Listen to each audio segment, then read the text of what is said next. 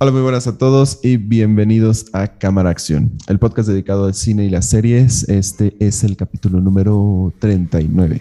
Y como siempre, yo soy Cortés Magaña o César Cortés Magaña y me encuentro con Chora. ¿Cómo te encuentras? ¿Qué onda? ¿Cómo están? Bien. Eh, como saben, en este podcast vamos a hablar de cosas que hemos visto, qué cosas valen la pena y qué cosas no. Eh, ¿Quieres empezar tú o empiezo yo? Empieza tú, empieza tú. Cámara. Esta semana vi la película de las formas antiguas, que está basada en las leyendas de Catemaco, las, las brujas, puede decir, de Catemaco y todo lo que tiene que ver con esa zona de Veracruz. Es una película que nos cuenta la historia de una periodista que va justamente a esta zona para poder reencontrarse con sus tierras, porque su madre justamente era de, ese origen y ella estuvo un tiempo viviendo ahí. Esta periodista va, convence a su jefe de decir que la deje ir va a ser como una investigación y como un reportaje de toda esta zona y de las leyendas, pero es secuestrada por una, por una, por una bruja y por su esposo, porque esta chica entró a una cueva donde supuestamente no tenía que entrar. Esta es secuestrada y resulta que le tienen que hacer un exorcismo. ¿Por qué? Porque está, tiene, tiene un demonio dentro. Bueno, eso es lo que nos dicen.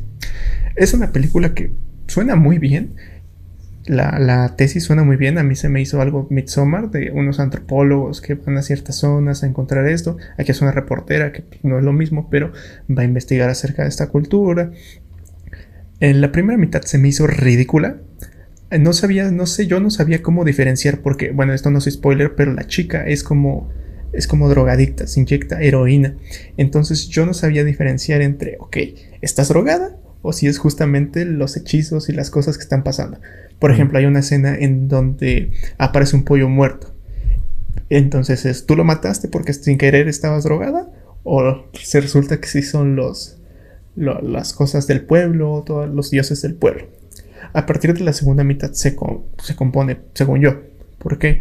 Porque aquí es ya donde la tienen, la tienen secuestrada, justamente, pero aquí ya no la tienen tan secuestrada. Aquí ya le dan las cosas en vaso, ya le dicen, oye, pues no, la cosa está así, si tienes un demonio y tenemos que ayudarte porque esta cosa y shalala, shalala. Resulta que ella dice, ok, vamos a hacer el exorcismo y yo me dejo. Estoy flojita y cooperando el exorcismo. esa parte está muy buena.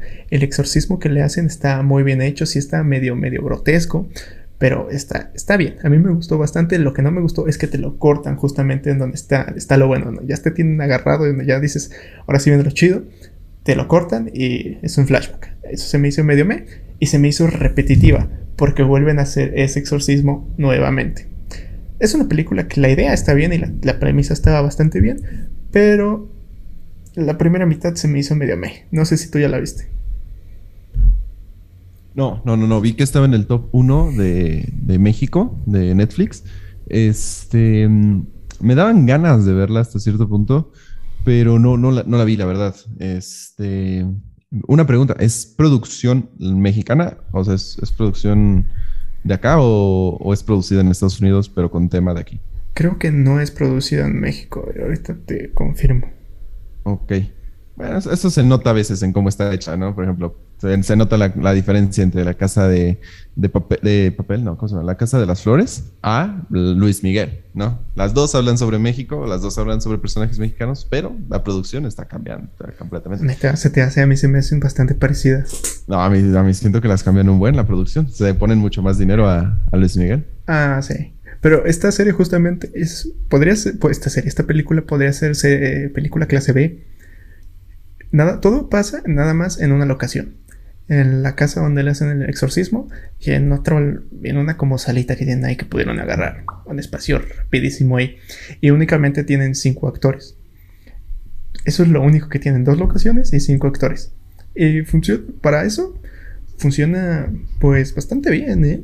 No, como les digo, la primera mitad mí se me hizo ridícula, pero creo que la película se compone. ah, no, que, que es clase B porque únicamente tienen cuatro, cuatro o cinco actores y dos locaciones.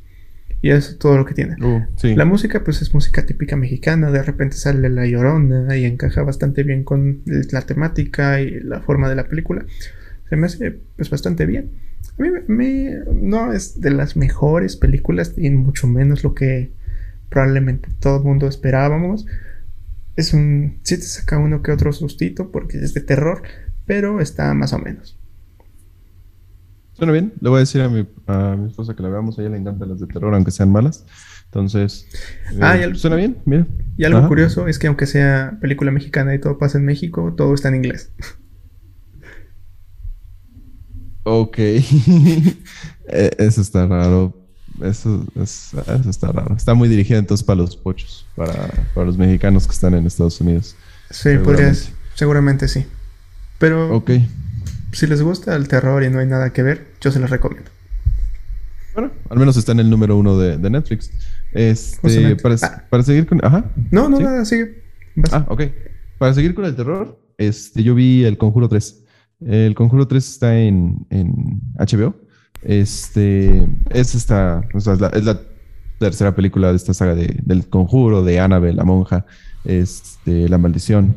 Este, en realidad es, es una saga muy popular, muy, muy grande, pero a, a mí, por ejemplo, El Conjuro 1 l- la vi, me, me gustó mucho. Bueno, no, a mí no me gustan las pelis de terror. Yo, yo no veo las pelis de terror por mí, las veo por, por mi pareja, por mi familia.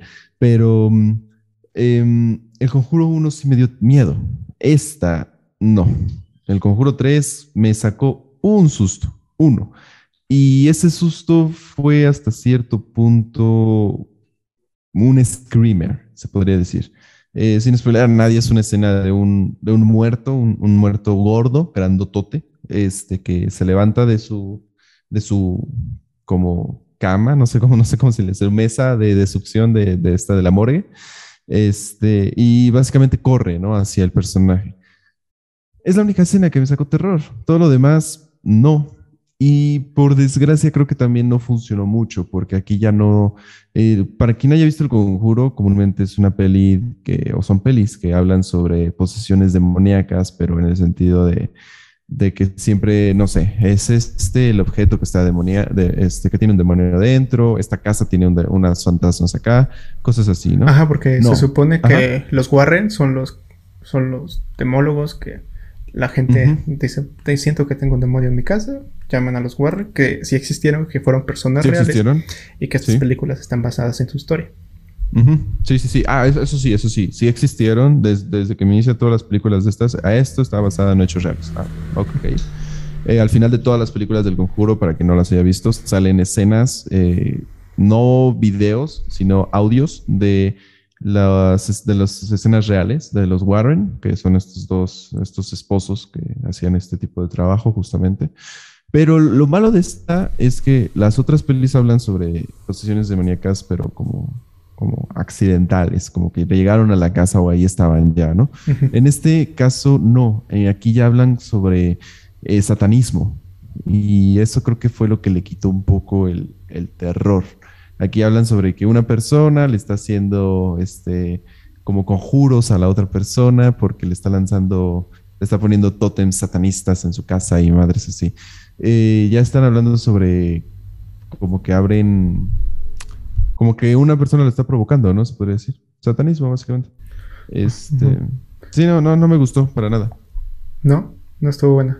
Ah, ¿sabes No, qué? la verdad no. Yo tengo, yo estoy como perdido con este tema de los Warren porque creo que hay muchísimas películas basadas en ellos. Están los del Conjuro, también Sí. está Annabelle. Hay un chorro de películas y ya no sé cuál es la saga principal o la Esa- que es. la que es- Esa, la, la saga Warren como tal, eh, la primerita es la de este, ah, la del niño, ¿cómo se llama? Este, déjame ver. Así. Este, este, ahorita te digo cómo se llama. Este, ay, ¿cómo se llama esta película? Eh, la noche del demonio. Ah, ya. Insidious. Es la primera que salió. Insidious. De ahí salió eh, la del Conjuro. De ahí salió la del Conjuro 2, si no me recuerdo. La de, o no, salió la de Anabel. Salió la del Conjuro 2. Salió Insidious 2, Insidious 3. Salió el Conjuro eh, Anabel 2, Anabel 3. La Monja. eh, salió La Maldición de la Llorona, que también es de ellos. La Noche del Demonio 2, 3. Y pues ahorita el Conjuro 3, que es la última que salió. O sea, eso es como una saga completa que sí tiene como sus easter eggs, como sus referencias para las otras pelis, en realidad no. Eh, cronológicamente, en cuanto a la historia, la primera es la de la monja. La monja está como, pro- como, eh, como grabada si fuera en, los años eh, como en 1800, se podría decir, para enfrente. Ok. Pero entonces, sí, sí, aquí ya es este, algo provocado, entonces creo que cambia totalmente la historia, ¿no? Porque no sé contra quién se vayan. Porque en las otras películas los Warren iban contra el objeto o contra la casa endemoniada. Aquí no sé si iban contra el que está endemoniado o contra el que hace el hechizo. Contra la persona que está haciendo el hechizo, sí. Sí, creo que eso es lo que le quitó un poco. La primera escena está muy buena, la verdad. Es, es sobre uno, cómo están ayudando al niño y a la familia justamente de, este, de esta película. Este, está muy buena esa escena, pero ya después te empiezan a contar por qué se hizo esto. Este, hay una escena muy buena igual donde están con la policía y la policía no les cree y, y ella les dice, llévenme al, no, o sea, no me, no me digan dónde se murió, simplemente llévenme cerca y yo les voy a decir dónde y cómo pasó. Y lo empieza a actuar porque ella es como la que tenía los poderes de introducirse en este mundo espiritual, ¿no? Eso sí. Entonces, este, lo empieza a hacer y el, policía se queda como de, no mames, si sabe, o sea, y, no le habían dado nada de información, ¿no? Está buena, o sea, está entretenida. Si les gustan las pelis de terror, probablemente han visto pelis de terror muy malas. Entonces, porque para una peli de terror buena es difícil. Entonces, este, pues les va a divertir un rato, pero en realidad, no. No vale la pena. No, no, no, no vale la pena. Mejor vean el Conjuro 1 o o Annabelle, tal vez. O Insidious. Insidious es la mejor. Insidious 1 es buenísima. Es buenísima Insidious 1. Y a mí no me gusta el terror, imagínense. Pues va. Eh, ¿Seguimos o tienes algo más que decir? ¿Vas tú? No, no, ya, ya, ya. Ya, terminé. Eh, va, este, yo he empezado a ver series, pero no las he terminado. He visto series nada más un, capítulo y de repente me aburre y paso a otro capítulo. Y curiosamente encontré una serie de HBO que se llama The Newsroom. Eh, esta yo la defino como la serie de los, este, por ejemplo, los abogados tienen Suits. Los doctores tienen Grey's Anatomy. Los comunicólogos y los reporteros tenemos The Newsroom. Porque, porque esta serie habla de la historia de Will McAvoy, que es un presentador de noticias que, tiene, que es bastante bueno, que es como el mejor de lo mejor en presentar noticias, pero su audiencia o bueno, su rating está cayendo por las malas decisiones de la producción, el productor ejecutivo decide abandonarlo, el jefe de la, de la compañía de televisión le consigue una nueva reportera que este vato tenía problemas con ella anteriores. Ah, yo me quedé en el primer capítulo, pero se supone que este vato tenía, tenía algo que ver con esta persona. Eh, se separaron y ya no se vieron por muchos años hasta que este, el dueño del televisor, volvió a juntarlos. Este, el primer capítulo nos habla de un accidente que pasó en el Golfo de México, creo, en donde un, algo de petróleo explotó, y nadie lo estaba cubriendo. Ellos son los primeros que se dan cuenta de esta noticia y deciden cubrirla. Es una, el vato sí es una pistola. Supuesta, bueno, generalmente en los programas de televisión se tiene el teleprompter con el guion del programa, en donde se va leyendo, donde el presentador tiene una guía, además de que tiene sus notas, y generalmente todos los presentadores de noticias van leyendo lo que va apareciendo en el teleprompter. Este vato no. Este vato dice, no quiero nada de teleprompter, nada más con mis notas. Tiene que hacer todo el programa completo solo con sus notas y con, con lo que le va diciendo su productora ejecutiva de que tenemos esta llamada, tenemos, va a tal entrevista, vamos a cortes comerciales. Está muy buena. A mí me gustó muchísimo por todo el tema de comunicación y todo el tema de las noticias, que es bastante interesante. Y yo sí la recomiendo. Hasta esta, las primeras impresiones a mí me gustó bastante. Cool, suena bastante bien. Mira, la neta no he visto muchas pelis sobre comunicación, en específico sobre noticias.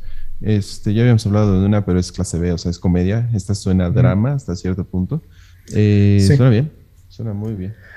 Creo que, no sé si también sea no, es que sí es muy inspirada, yo creo que en Suits, y, en Suits porque todo pasa justamente como en oficinas donde se hace el programa, eh, oficinas donde tienen sus reuniones, en el foro de televisión. Está, está muy buena. Las primeras impresiones que yo tengo es que está bastante bien. Es del año 2010. No sé qué tan desactualizada esté en el tema de noticias y en la forma en que se, que se da, porque probablemente la televisión ya no sea como la número uno en dar noticias. Pero en el contexto del 2010, a mí se me hace que está bien. Claro, claro, sí, probablemente sí. La voy a ver, mira, me, atrajo como me la contaste. De hecho, yo he estado buscando series así, porque pues, no, no, he encontrado muchas. Este, también he estado buscando, a ver si alguien sabe que nos vea en este video, que nos comente, eh, series que hablen sobre producciones de cine. eh, no, no sobre cineastas, no, digo, no sobre cinéfilos que, vayan a ver cine, no, no, no, sobre cómo se hace el cine, tipo, este, ¿cómo se llama esta peli? De, Once Upon a Time. The Room. Ándale, tipo Once Upon a Time, o tipo la de, la, la que hace eh, la sátira de The Room. La de. Ah, este, de Disaster Artist. Disaster Artist, tipo así, ¿no? Que son películas sobre el cine, sobre el detrás del cine. Esto me encantaría ver en una serie y no lo he encontrado. Sí hay, estoy seguro que hay, porque me han dicho varios nombres, pero no las he encontrado. Entonces, si alguien sabe, coméntelo. Igual si alguien sabe más sobre películas sobre comunicólogos, que en general noticias, periodismo, cosas así, también hay. Coméntelos. Vean esta, suena bastante bien, ¿eh? Sí, está muy bien, ¿eh? la neta sí deja bien parados a los periodistas. Son, son vatos que sí tienen que investigar, te muestran todo el, fondo que hay detrás de las noticias, te muestran cómo los reporteros consiguen las noticias, cómo hay un corresponsal en cada zona, cómo de repente clasifican, ah, esto está chido, clasifican las noticias en colores. Por ejemplo, el rojo se tiene que ver ya esta noche en el, en el, en el noticiero, naranja, pues bueno, puede esperar y así va bajando. Además de que te muestran las funciones de cada persona que está ahí. Por ejemplo, yo no tenía muy claro que era el productor ejecutivo. Y ya te dicen, no, pues es como el director que va guiando el, el, noticiero, se puede decir. Sí, se podría decir. Sí, sí, sí. Hay, muchos puestos, o sea, en realidad, bastantes puestos. Sí, pero está, está muy bien, está muy interesante. Cool, cool. Véala en HBO. Pues, pues vas. Este. Va, va, va. Yo vi eh, Mortal Kombat. Me arrepiento de verla. A la bestia. Así empiezo el video. Eh, yo vi Mortal Kombat, la peli del 2021, la, la, nueva. Este, la vi sin esperar nada. O sea, no, no, voy, no voy a negar que quería ver la obra de arte de Mortal Kombat. No, pues Mortal Kombat, tú vas viendo. Ya sabes a lo que vas. Gente peleando y. Exactamente, ¿no? Em, es malísima. Es malísima. En verdad es muy mala. Las actuaciones son malas, el guion es malo, la música es malísima. Em, todo. lo, único, lo único bueno, la verdad, son las muertes. Yo creo que a la mitad de la película yo ya me había aburrido y era como de, güey, ya, quiero ver un fatality. y, y, ya. Pero bueno, para quien no sepa, Mortal Kombat es un videojuego, primero. Es un videojuego que se basa en combates entre varias eh, razas. Cada quien como que de su raza escoge una... Eh, a su campeón, se podría decir. En el, en el, mundo humano hay varios, hay como cinco o seis. Este, hay otras razas que tienen otros y así, ¿no? Eh, básicamente los ponen a pelear para ver quién es el mejor. Siempre sabemos que el mejor es Sub-Zero. Este, básicamente es esto, ¿no? el personaje principal es el es este. Eh, no, es, es, Cole, Cole Young. Y el protagonista es Sub-Zero, se podría decir, o es el antagonista. El villano, ¿no? Ajá, eh, Sub-Zero es el villano. Este. Y pues básicamente es esto. Empiezan con que el personaje principal es un peleador que, que peleaba nada más para perder. Es de estos tipos típicos peleadores que les pagaban por perder. Este, hay, hay muchos de ellos. Este, pero tenía una marca que es la marca de Mortal Kombat, se la pusieron desde niño. Este, pues es que no hay mucho que contar. O sea, los empiezan a perseguir a todos los que tienen la marca y empiezan a pelear entre ellos, ¿no? Este, entre ellos hay, hay este, un tipo de, de pelea en la cual uno de ellos se va con los malos y después este, el, el principal es cada quien encuentra como sus poderes porque en realidad tenían como tienen como poderes. Digo, Sub-Zero, para quien no lo sepa, su poder es como el hielo, se podría decir. Este, el, el, poder del prota, del prota, que es este Cole, es como un poder de que cada que le pegan, como que es como que se carga, se podría decir, con su armadura, como que la armadura le da más fuerza. Este, aparte puede materializar armas. Este, está Scorpion, está Sonya Blade, que su poder es como las armas el, golpe cuerpo a cuerpo. Este, ah, está muy sangrienta, eso no lo voy a negar, está súper sangrienta. Los efectos están bien, se ven bien. Supongo que es medio oscura, ¿no? Es muy oscura, sí, sí, sí, la peli está muy oscura. El maquillaje, eso no me gustó para nada. Eh, hay una personaje, un, personaje en específico que es una chava, que se supone que un alien, este, tiene una boca como de, como de picos, podría decir. Este, no, se ve horrible, se ve malísimo. Em, en general, pues, pues es, gente peleando y. Pues mira, justamente no le fue nada bien en Rotten Tomatoes. Tuvo un 55%. Pues, está, está, bastante mal. Y en dinero, pues no ha hecho mucho, ¿eh? De presupuesto tenían 55 millones y ha recaudado 83.6. No sé si, eso sea mucho o sea poco. Em, es, pues salieron tablas, ponle tú. Recuperaron. Pero no, no les da tal vez como para hacer una segunda.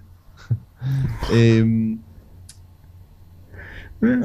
¿Lo recomiendas? Termina, eso sí, no, no. Si te gusta el videojuego, sí. Si te gusta Mortal Kombat, sí.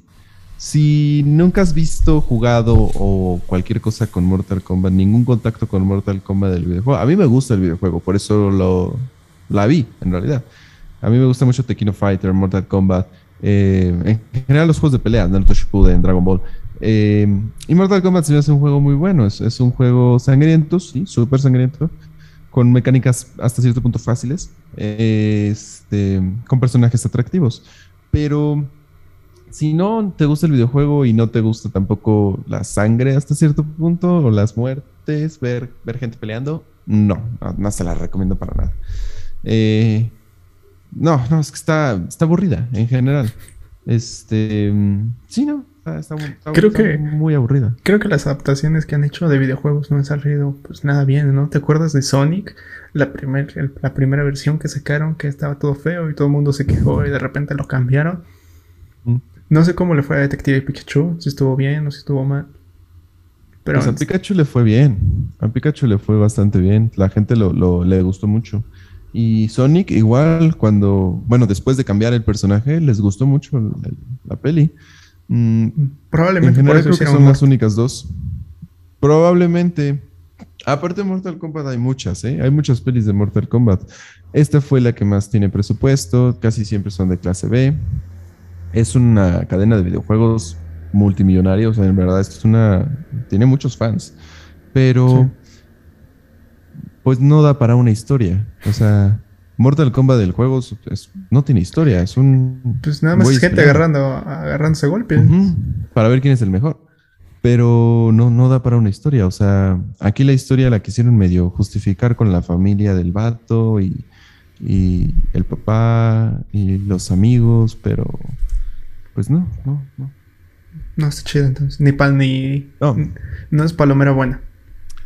No, no, es, es palomera para ver el celular. Ah. y poner atención nada más en las peleas. Bueno. Eh, ¿Nada más? ¿Eso? ¿O algo más que decir? nada más, nada más. Ya, ya no quiero seguir hablando. Yo, como les digo, estaba viendo, he estado viendo primeros capítulos de serie. Vi el primer capítulo de Afterlife. Eh, es una serie creada, producida y protagonizada por Ricky Gervais. Que para quienes no sepan, Ricky Gervais es un comediante y escritor inglés a este vato creo que lo más famoso que ha hecho es The Office y bueno, su stand-up. Pero justamente por eso es curioso, porque Afterlife no tiene nada de comedia. Es, es tipo Bojack Horseman, pero más depresiva.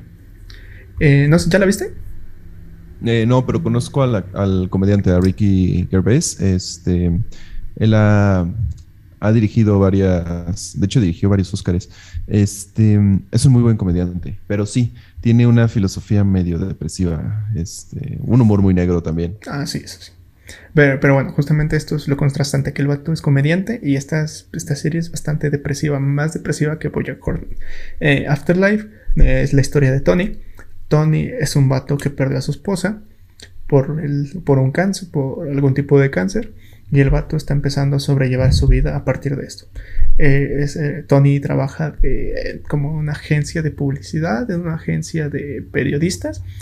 El vato pues está depresivo y su jefe hasta cierto punto lo entiende y está amargados con todo. Cualquier persona que se le acerca es aléjate, todos vamos a morir, la vida ya no tiene sentido. Está, está buena, no te la vas a pasar bien, te va a hacer pensar bastante acerca de el significado de la vida, porque el vato está buscando justamente un nuevo motivo para vivir, porque el motivo que tenía para vivir era estar con su esposa. Su esposa se va y el vato ya no tiene nada. Bueno, tiene a su cuñado y a su trabajo, pero ya no tiene razones hasta cierto punto para continuar. La serie justamente nos muestra eso, cómo va encontrando una nueva forma, se va encontrando con nuevas personas.